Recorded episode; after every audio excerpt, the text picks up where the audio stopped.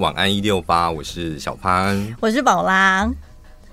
今天看到一个，那我朋友那个小马，你认识那女生，嗯、她的工作也是每天就是电视，然后在直播都要讲话，然后她好像喉咙发炎已经好一阵子了，然后说她今天彻底的在诊所跟医生大吵一架。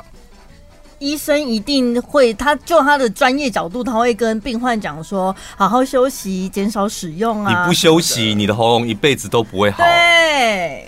然后就跟他大吵一架，我要我可以休息，我来找你干嘛？的确，很多专业人士他就是会觉得，他就只只靠他的专业在处理事情，他不会换位思考嘛，考虑到你的。情况到底是怎么样？怎么会把自己弄成这样子呢？那肯定大家都是逼不得已的啊。对啊，嗯，我觉得遇到这种不食人间烟火的医生，你也真的没辙哎，你只能够很直白的跟他讲说，我的私生活不需要你干预，要开强一点。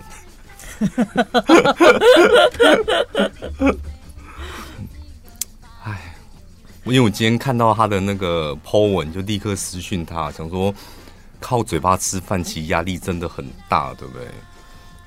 以前我觉得刚入行的时候，我们没有那个观念，动不动那时候就是感冒啊，声音变难听什么的。谁给你动不动啊？我以前真的身体比较虚，以前都没有什么打疫苗的概念，流流感疫苗没有，我们都不管呐、啊。Oh. 然后就是有人生病或干嘛，就觉得干嘛戴口罩啊什么的都没差。然后直到有一次我重感冒，真的有一个听众朋友留言说。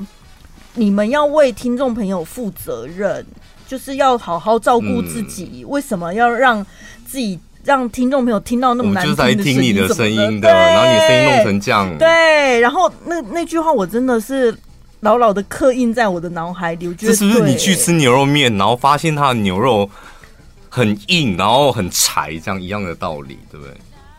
你总不能说没有啦，就今天啊，煮的比较久一点啊。不是啦，不是常常这样子的啦。啊，每一只牛本来肉质就不一样啊。我煮饭我有我的 SOP 啊，哪知道这一批牛就这样？你不可以推到牛身上哦。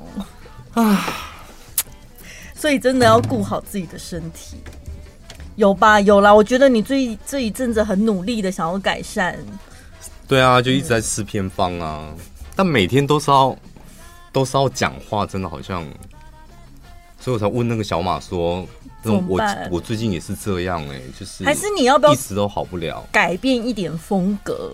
节目改成三十分钟，不是风格，你的主持风格，风格什么风格？就是不要这么费尽全力，你可以走知性一点。”哦，没办法，我觉得你叫死吧。不要，那 什么叫知性一点？什么意思？吴若权或光宇那种？为什么要学这种这么老派的人？为什么？我为什么要走回头路？不要，不要费尽全力这边。像我刚刚就费尽力气了，对不对？我应该说为什么？为什么？为什么我要走回头路？不要不要，我收回，我收回。对啊，这什么？或者是你要学那些歌手啊，就是学习不一样的发声的方式。我跟你讲，我就是周杰伦呐、啊。我去看周杰周杰伦演唱会，他在台上问阿妹那一句话，我在台下心有戚戚焉。他问阿妹说：“为什么我你都可以你唱那个歌，为什么你喉咙都不会哑掉？”然后阿妹说：“不会啊。”不会，我不会用到喉咙啊！我唱十几场都不会。然后周周杰伦说，我两场喉咙就哑掉了。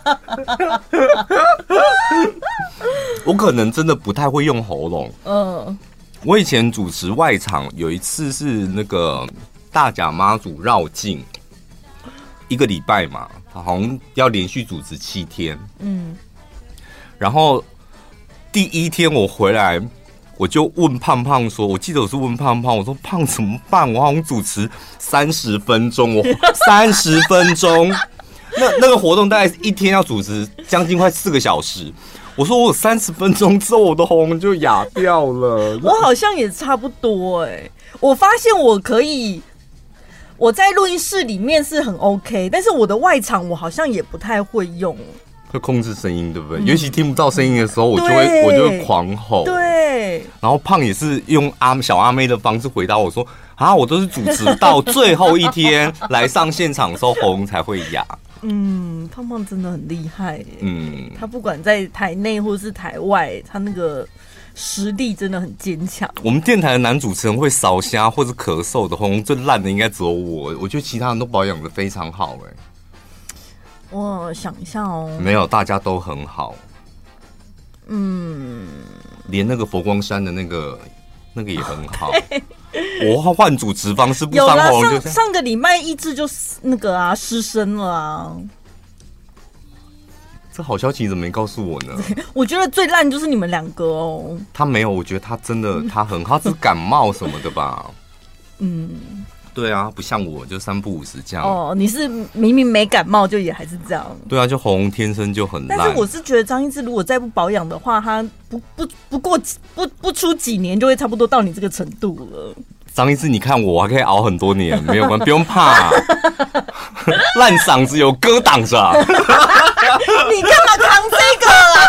扛这个头衔要干嘛？很厉害吗？啊，不然我还怎么办？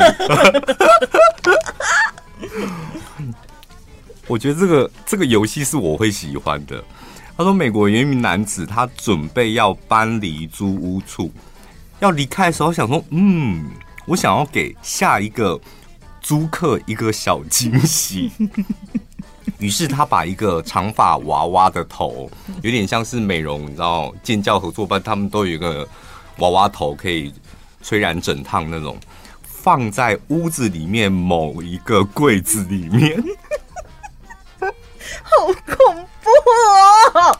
下一个入住的人开开心心的说：“哇，我要住回新房子了，然后东西又搬进来，好，我要把我的东西放到柜子里了。然后柜子一打开，呃，我觉得应该是不会吓到下一个房客，应该是会吓到房东。房东对啊，因为点可是点胶的时候不是。”房东会在你面前点胶吗？但他比较不会看有没有损坏，那柜子他比较不会去打开嘛。他可能之后他自己再检查一下。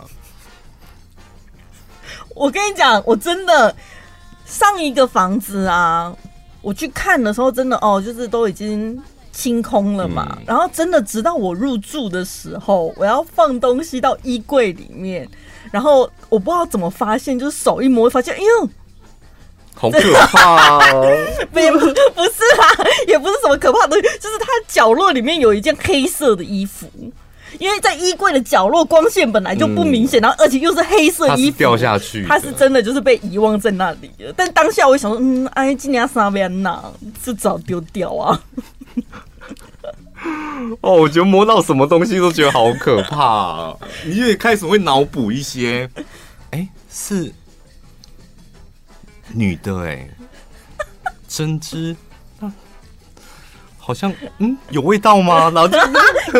大家赶快丢掉就好了。那主人也不在。不行，我遇到那种东西，我真的会很害怕。衣服哎、欸，衣服你也不行。不是，就是你知道，租房子在房子某一个角落得到了前一个人的东西，这我会觉得很可怕。可是我每次离开旧的地方，我都会留东西在那里。你留什么？因为我们去的时候，那个床垫不是都裸裸在那边吗？嗯、然后我第一次要搬走的时候，我就觉得反正刚好有一个烂床包，我不想要了，嗯、我就把它包上去。我还跟房东讲说：“哎、欸，这个可以帮你挡灰尘。”哦哦哦，他也没说什么、啊，他说：“嗯、哦，好。”我记得我那时候租在公司附近的时候，也是确定要交屋的时候，就看啊，看看看。最后，我就是在房间的阳台的角落看到一盆这么小的黄金葛。嗯，我是我当场真的立立刻起鸡皮疙瘩，黄金葛我都觉得可以起鸡皮疙瘩。怎样？就是个小盆栽啊。没有，我跟你讲，我就会觉得。因为租房子，我就是有一个你知道挂碍，就是别人的东西，别人那个人是谁，我就无限脑补那个。我最后跟房东讲说：“你把那黄金葛拿走。”你还是不想要自己碰？不想。然后我就想说，他说：“哎、欸，那个树很好啊，而且在阳台里面有几个，你也可以摆一些盆栽啊。”他就一直解释说，他就想说阳台放一个盆栽也不错，所以他没有叫前屋主，然后说：“不要，请你把它拿走。” 我想起来了，我曾经搬去一个地方的时候，他对方留下我真的很不想要的东西。他等下我们三个一起讲，还有一个东西一定会留下来，很长留下来，很长。啊，我的东西好像不一样哎、欸。不一样是什么东西？我我就是。去了之后，我发现他在厕所留下那个通马桶。对，我就说这个啊，就是这个。还有刷马桶，通马桶的。对。然后我想说，租房子你很容易得到一个上一个房客或是房东留下来通马桶。可是谁要那个？就是用过你的赛耶米家。然后我就想说，而且有那个东西，就是想说，该不会自己的马桶会堵塞？对对对，我跟你讲，那个那个通马桶那个也是超多故事的，因为你想说。啊，这是上一个房客买的吗？还是房东买的？啊，所以他马桶是不是常不通？啊，那个通马桶的有没有洗？哦，我的天！然后因为通马桶下面那个凹槽，凹槽里面有没有东西？哎呀，我的天！啊，我起鸡皮疙瘩了，就是那个比黄金葛还可怕！哦，我的天！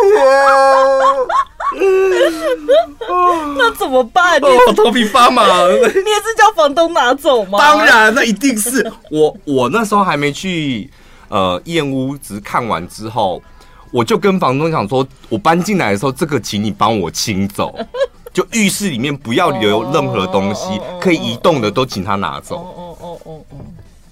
我那房东也是很贴心啊，他说我们还这里有拖把，你可以不要不要，什么都不要，拖把嘞！我天，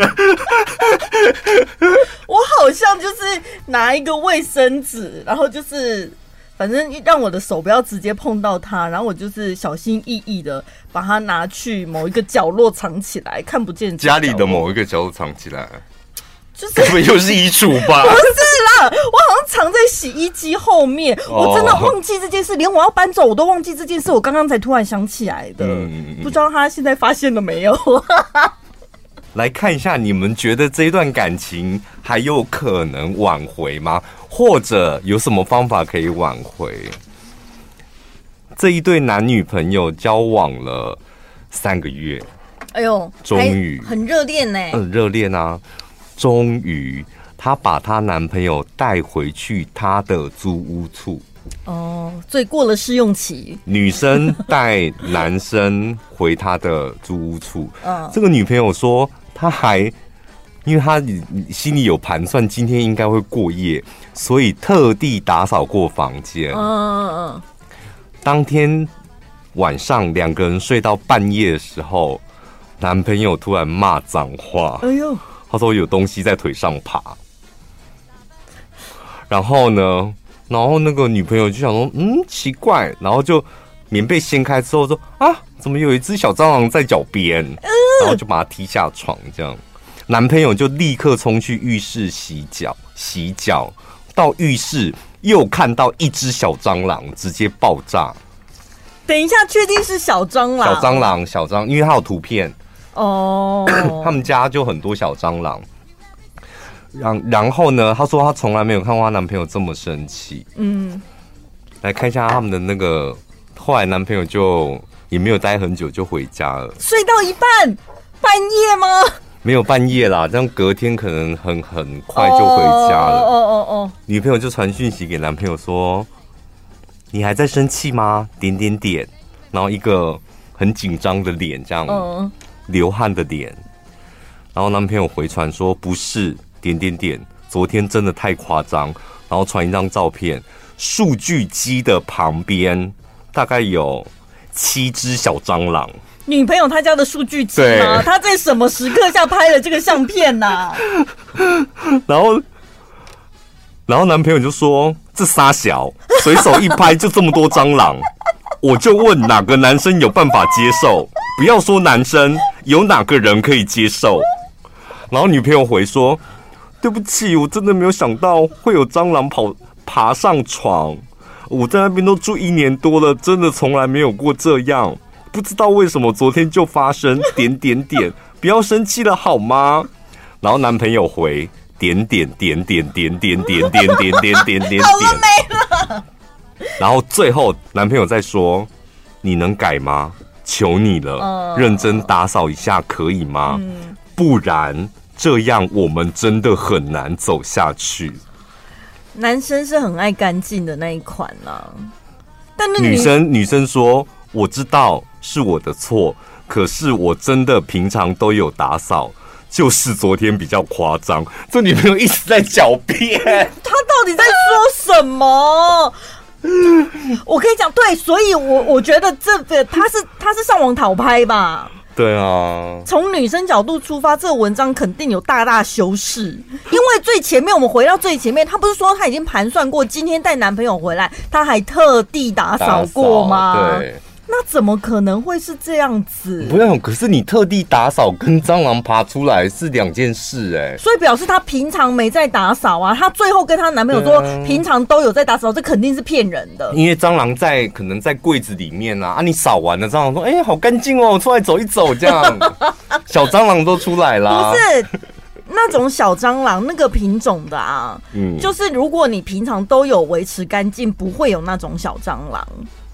她一定就是平常都没在打扫，她只有那天真的带男朋友回去的时候，她才打扫。因为我那个房子住了九年了，九、嗯、年哦，我只看过两次那个小蟑螂，两、嗯、次就两只。嗯，怎么可能？就家里会有这么多只那个小蟑螂？而且你感觉就是个小套房里面好多，这仨小，我可以想象她男友的语气。如果你是那个女朋友，你带男生回家，然后发生这种这种情形，我觉得你应该会主动提分手吧？对啊，因为蟑螂不是在角落爬上床哎，但是我自己也没有办法忍受，就是床上有虫子。嗯，我昨最近这几天呢、啊，我就是一直觉得有虫子。各式各样的虫子，为什么到各式各样？有飞的，然后你住在几楼？你现在住在几楼？我在四楼。哦。然后因为瓷砖是白色的，反正上面只要有小黑点都很明显，这样。然后莫名其妙就是会有一些你看不出来到底是虫子还是灰尘什么，反正就是有很多小黑点。然后我就一直在想说，现在该怎么办才好？因为我这一次搬家有一点。太仓促了，我就是三天内处理完。嗯。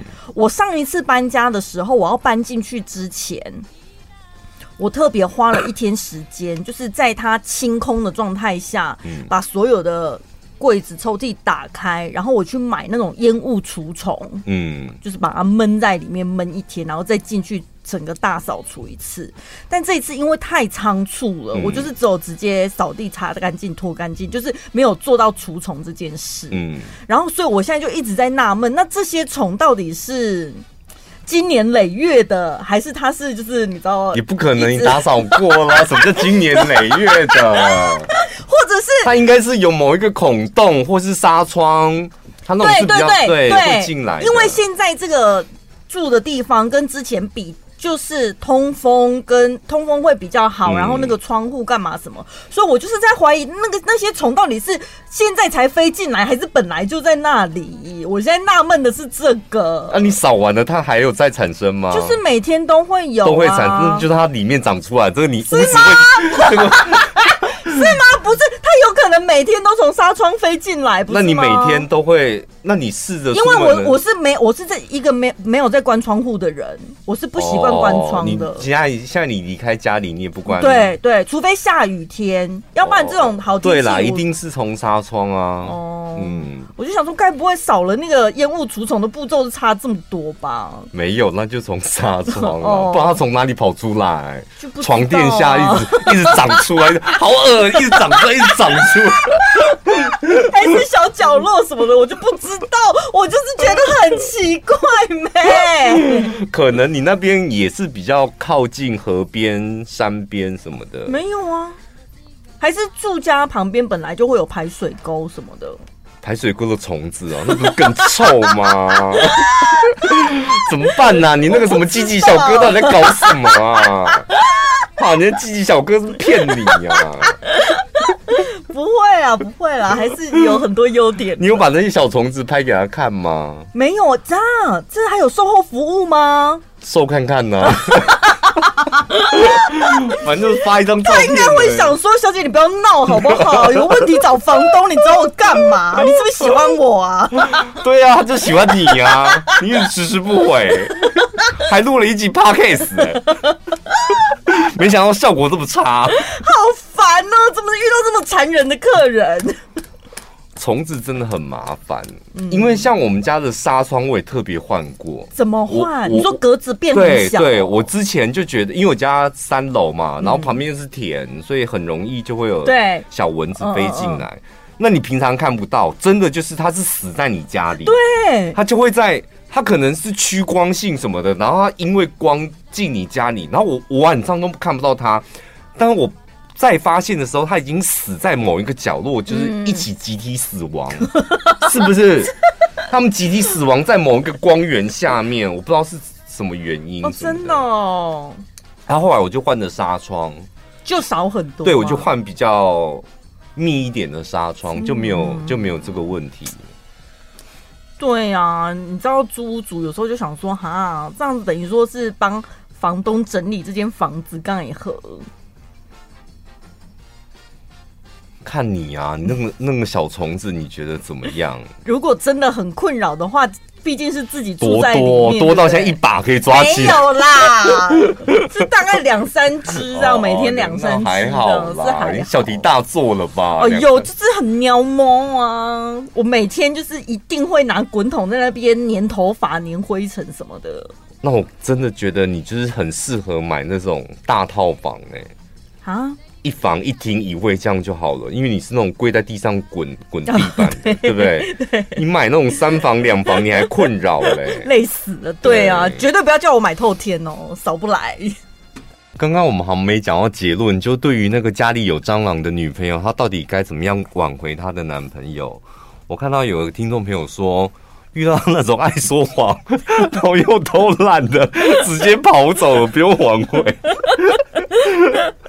现在是女生想要挽回男生，男生当然是吓跑了啊。他说的跑哎、欸，大家我我这边看到两个，大家说看到那种又偷懒然后又爱说谎的，还是跑吧。爱狡辩他就真的不行，因为他他就觉得自己没有错。因为脏乱这种东西，我觉得好像改不了哎、欸。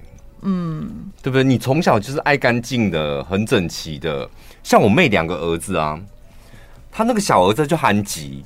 他从小就是他那个铅笔盒一打开，橡皮擦在哪一个位置，然后一定要摆正，然后笔头一定要朝上，然后排好转到转到某一个位置，有一点点人家说强迫症那种感觉了。然后爸爸就抽出一支笔，然后写一下这样，然后拿给他的时候就发火，因为整个乱掉。嗯，他要排好，然后盖子盖起来，放进书包里面，放在书包的右下角边边那里要挤紧。这样，但是不一定啦。我说那个女朋友，她不见得是真的很脏乱，她有可能只是拖延症。她也知道要打扫，嗯，但就是懒惰啊，或者是放着放着，拖着拖着啊，不小心就变这样子。因为有很多男生真的很怕蟑螂。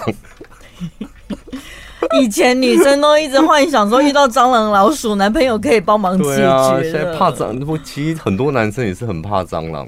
对啦，怕昆虫什么的，那个像我弟就是怕到一个，我们都觉得 好像跟性别没关系。没有，我弟是那种怕到会漏尿那种。长这么大还会吗？现在我不知道，他现在当爸爸了，我不知道会不会漏尿。先买两瓶南瓜籽油给他吧。因为小时候就目睹过好多次，就是串串流有一次，然后吓到就是真的一把鼻涕一把泪，就因为蟑螂爬上他的脚。我也是因为小时候，嗯，我也是因为小时候住的家里真的很多蟑螂，所以你习惯了。所以我没有，我就下定决心，将来我自己住外面绝对不能有蟑螂。那你是讨厌蟑螂还是害怕蟑螂？我不会怕蟑螂啊，所以是不喜欢。然后是觉得，因为那时候是因为 就是我爸很脏乱，导致我们家里很多蟑螂。所以就想说，将来我住的房子一定不能有蟑螂。可是我可以容许我的家里出现壁虎跟拉牙。可以啊，这个大家都可以啊。因为壁虎是吃蚊子，对啊。拉牙虽然看起来有点可怕，但至少它会杀蟑螂，对，所以是没问题的。你也可以，是不是？可以啊，我当然可以啊。嗯。还有什么东西在家里？哎、欸，我家里出现过蜈蚣，我觉得很莫名其妙。那种蜈蚣，就是蜈蚣啊，很多脚。我后来上网查，发现好像蜈蚣会从水管爬出来，嗯，就是跟脏乱没关系，但是也不晓得它从哪里，就反正就是会从排水管爬出来。嗯，我们家里有出现过一只麻雀死掉的。为什么是死掉？我不知道为什么，我真的不知道为什么。就是我一回家就发现有一只麻雀已经死掉，然后我们家里就是那两只猫一直在旁边看它。所以是飞去你家死吗？但是我不知道它到底怎么飞进来，我不知道它怎么飞进来。阳台是关着的状态，关着的啊。哎呦，我真的不知道它是怎么飞进来的。排水口，我真的不知道，那到现在还 还是一个谜。很有可能是因为它不知道从哪里飞进来，然后被我们家两只猫给玩死。对，那你就是飞去你家找死啊！我印象很深刻，就那一次当下，我一回家，然后一开那个家门，看到那个场景，我就想说卖掉吧，把房子卖掉。因为死了一只麻雀，它变成凶宅了。我真的当下就想说把房子卖掉，我现在立刻去外面租房子，然后再找房子。哎，因为我想说我没有办法去处理那一只死掉的麻雀，现在到底要怎么报警吗？请消防队吗？真的还好，你妹是你邻居哎。我跟你讲，那时候我为什么有这个念头？因为我知道我妹那几天不在家。哦哦。只好让她放到烂掉。没有啦，后来就是刚好就是我妹有回来。哦，还好。我那时候就你还你还有你还有最后一个救星呢、啊，打电话给打扫阿姨。我就没有，当下我真的我的念头就是我要把房子卖掉，我现在要去找中介。房子、猫啊，什么家具什么我都不要了，我要立刻离开这里。太害怕了。昨天美股就是恐慌闪崩一下。一下子，像昨天晚上打雷的时候，突然断电了一下，这样啊，就是很快又恢复正常了。但是那个美股闪崩的原因是什么？就是因为一张假照片哦，好可怕！一张美国五角大厦附近爆炸的假图片，嗯，在九点半开盘的时候就开始疯狂疯狂的流传，传着传着，突然间美股就跌了，嗯。但是就有很多在附近的网友立刻发文，就说：“哎、欸，我在旁边呐、啊，没事啊。”好可怕哦！现在这种 AI 假图片、假影片，那因为就是真的以假乱真，然后真的就可以随时随地，可能一张照片就可以影响整个市场。它不是，对，它已经不是诈骗的问题，它已经变成可以操控市场了，哎。对啊，我我今天哎、欸，我要买，快点你去传那个图，这样，然后你传了，然后那个时间点，哎、欸，真的跌下来了，赶快进去买啊！因为真的没这个事，所以它一定会回来啊。而且那个时间交易时间很快，它真的也不需要多久，对不对？因为被查证，他可能也知道这张假图被查证的时间。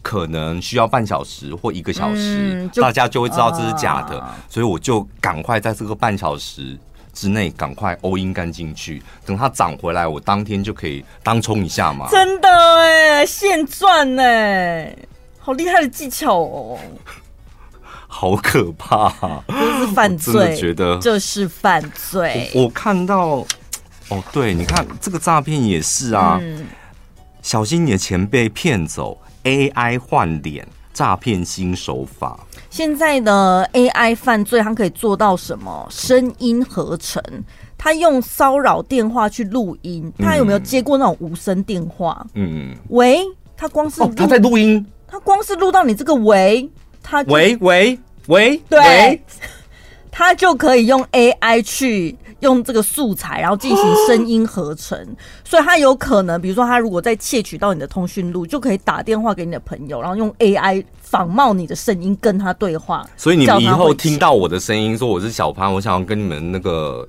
借一百万，因为最近就是主持人真的很难当，这样。嗯、你又说哦，那你模仿一下酸民的声音。哦，对对对，然后如果是宝拉，就说那你讲一下小丽的声音，还是宝珠的声音？对，因为他他一定没有窃取到，呃呃，不会怎样，不会怎样啊！你不能太常讲，到时候又被人家窃取。前几天我才看到一个新闻，就在台湾呐、啊，有一个妈妈她接到她女儿的电话，说：“妈、嗯，我要买房子，跟你周转个三十万。”他说那是他女儿的声音哦，然后但是他妈妈就，然后他就跟他妈妈讲说，那过几天我找朋友去跟你拿钱，嗯，所以那个妈妈就想说奇怪了啊，你要拿钱你自己不回家拿，为什么要找你朋友来拿？他才觉得奇怪，报警了之后才发现原来是诈骗，要不然那个人是打电话给他，哎，是很恐怖。再来，AI 可以换脸，所以呢，它可以透过视讯的方式，嗯，影片的方式，对，或者是相片，有可能就是在透过这样子去骗你。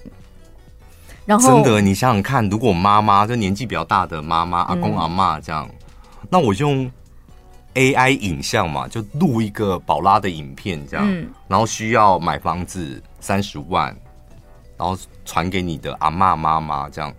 可能会相信哎、欸，会啊，对，就是他如果说打电话可能临机反应，他没有办法那么及时应对的话，用语音也是。现在很多通讯软体都可以用语音，还有呢，AI 还可以帮这些诈骗集团做什么？它可以帮你精准筛选哪些人你可以去骗他。什么意思？哪些人好骗？比如说你现在有一个骗术嘛，你知道骗子他们会有一个 SOP。所以，他可以依照你现在，比如说，你是要用感情诈骗呢，投资诈骗呢，你要用什么样的骗术？然后还透过 AI 技术去帮你筛选什么样的人，他现在是需要感情。宝拉现在缺爱，去骗他感情，嗯，精准的投放广告。对，小潘现在钱很多，他想投资，去骗他投资。你跟 AI 才出来没多久而已，你看人家可以运用成这样，坏人都用成这样子。对，好人，你们加油好不好？好人，金管会、警政署，你们会不会科技办案呐、啊？哇，这真的是怎么办？以后什么都不能信。我觉得面对面最准。以后真的只有消防旗不会被骗，是吗？对不对？欸、有懵哎呀！有懵哎！我真的觉得你可能看不清楚的人，你你，因为他他特别敏感，他声音很敏感。对，你假的，你在位置在哪里什么的，他比较不会什么什么眼见为凭。嗯，我们有时候就被眼见为凭给击垮。你看现在 AI 影像，你怎么眼见为凭？所以我说要看到本人呐、啊，有什么事情我们就是面对面踹供钉孤枝，那是我们呐、啊。在家里，就是儿子女儿都已经已经去外面工作了，怎么面对面？那我女儿还特别录了一段影片呢，说要买房，我真的很替她开心。你们看一下，然后昨天汇了三百万给她，更别说还有那种优秀子女在国外的。对啊，你们自己小心点吧，小心爸妈的钱。真的三不五时要跟爸爸妈妈讲说，你存着金有你刷一下，再给我看一下，跟我对账一下。因为你爸妈的钱如果被诈骗集团骗走，你就拿不到喽，是这样吗？这也算是保护爸妈吧。嗯，因为因为我爸他就是说，他真的每天哦，每天他说那个家用电话。一直响，一直响。他说吵到他现在已经把家用电话给拔掉了。嗯，他说全部都是诈骗电话。嗯啊，不然就是银行贷款的，要不然就是大概今年下半年开始会有很多大家好，我是沙赫。哦，那我宁可接到候选人。刚刚看到一则新闻，就儿子跟媒体踢爆他爸爸被骗。嗯。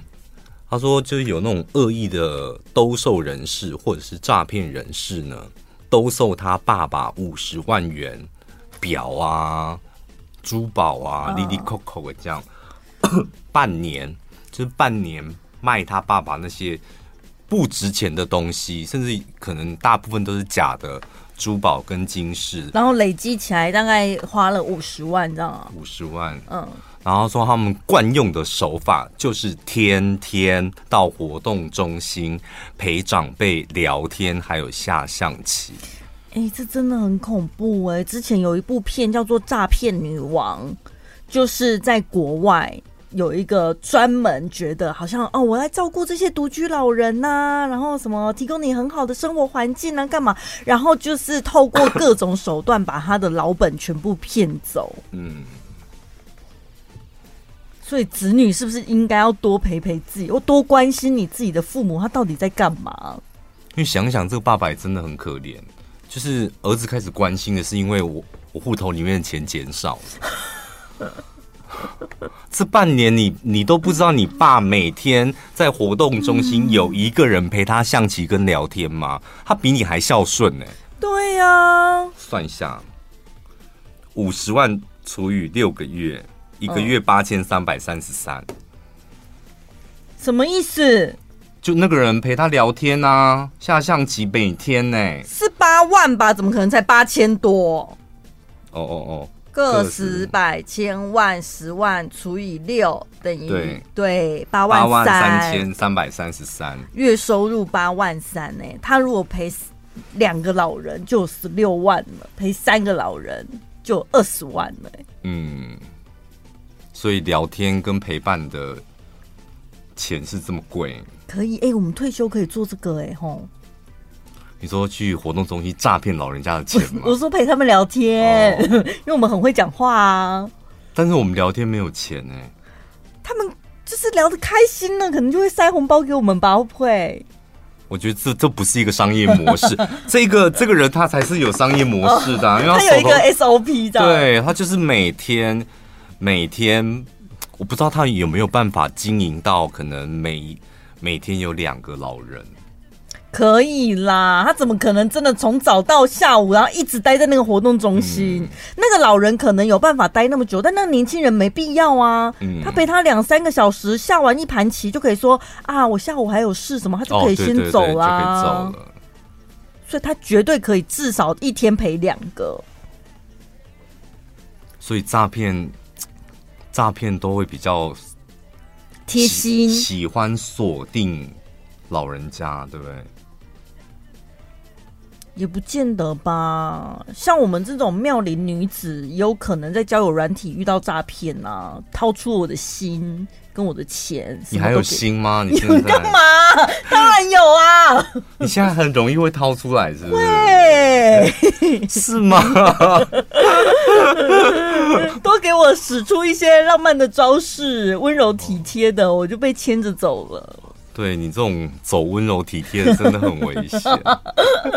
对啊，所以诈骗集团他们所需要的是什么？就是耐心，嗯，呵护，不管对老人、对女人、对男人，有这几个就可以了。好像因为这个比那种网络上面的诈骗。还好的一点就是，他真的是每天付诸行动，也算是认真工作。对，然后陪老人家聊聊天，那、嗯、老人家也觉得，哎、欸，下棋聊天都有人陪，这样。嗯，就做儿子，你可能就换个角度想说，啊，这个看护就一个月真的就是八八万三千三百三十三，是吧？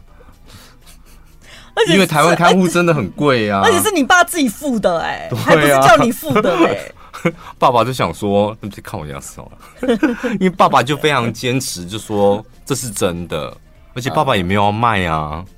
哦，那个表哈，他就留着，他自己戴着，他很开心，他觉得我手头上，拜托我手上戴这是八万块的表，而且我还有钻戒，什么蓝宝石、红宝石，我三不五十每天都可以换不同的宝石出门。爸爸开心就好了啦，吼，至少也没有伤害他的身体。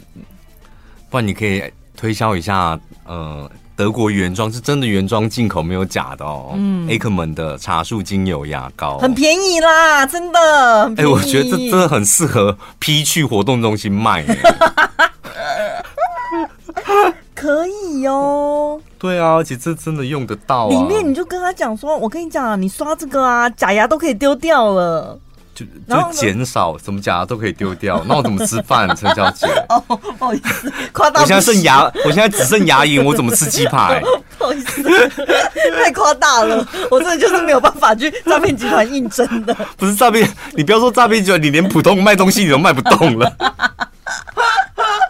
刷这个牙膏让你长命百岁。现在每个人都是过度用眼的状况，尤其从小朋友开始到老。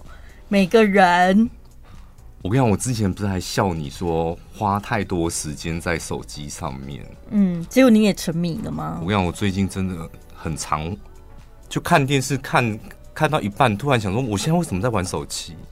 不自觉的，真的不自觉，然后就滑，像你到处乱滑，IG 也滑，抖音滑，什么滑这样，然后粉丝团逛一逛这样，好像已经好可怕，一个打发时间的习惯动作。我有点想学那个罗兰，那个日本男公关，嗯、对，回家放钥匙，然后放，放钱包，放手机，手机直接锁在柜子里。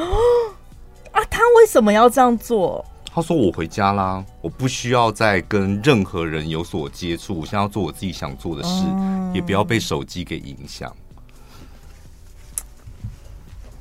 但你应该没有办法做到这样子吧？我是有让自己，就是他可以调那个勿扰时间嘛，所以我回到家之后，就是可能九点之后。”它就会变成呈现静音，所以有人打电话或者传讯息，我就是都会 miss 掉这样。